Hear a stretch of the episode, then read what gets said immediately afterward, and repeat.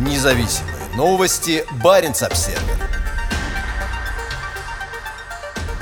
Норвежскому фонду национального благосостояния дан приказ избавиться от российских активов. Норвежский центральный банк замораживает инвестицию в Россию в ожидании плана продажи всех активов.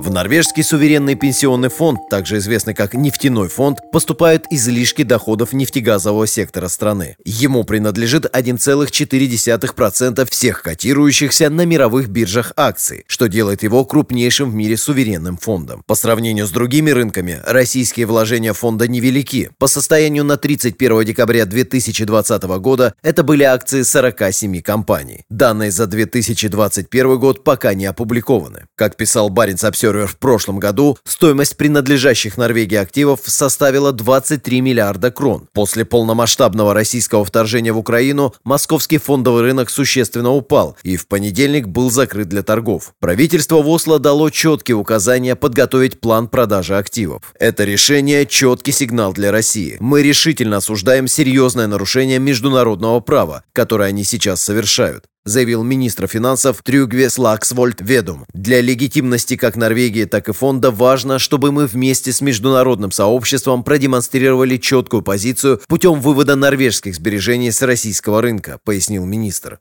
Крупнейшим активом в российском портфеле норвежского нефтяного фонда является Сбербанк, хотя тот и находится под санкциями ЕС после аннексии Крыма Москвой в 2014 году. Наконец 2020 года Норвегии принадлежало 0,83% акций банка на сумму 6 миллиардов крон. На втором месте в списке активов фонда в России стоят акции «Газпрома» на сумму почти 4 миллиарда крон. Судя по инвестиционному отчету фонда, он сократил долю в «Газпроме» с 0,8 0,81% в 2019 году до 0,69% в 2020. «Газпром» – крупнейшая публичная газовая компания в мире и крупнейшая компания в России по выручке. В списке активов, которые теперь будут выставлены на продажу, «Лукойл», «Газпромнефть», «Башнефть» и «Новотек». У всех этих нефтегазовых компаний есть крупные проекты как на суше, так и на шельфе Арктики. Независимые новости. Барин обседный.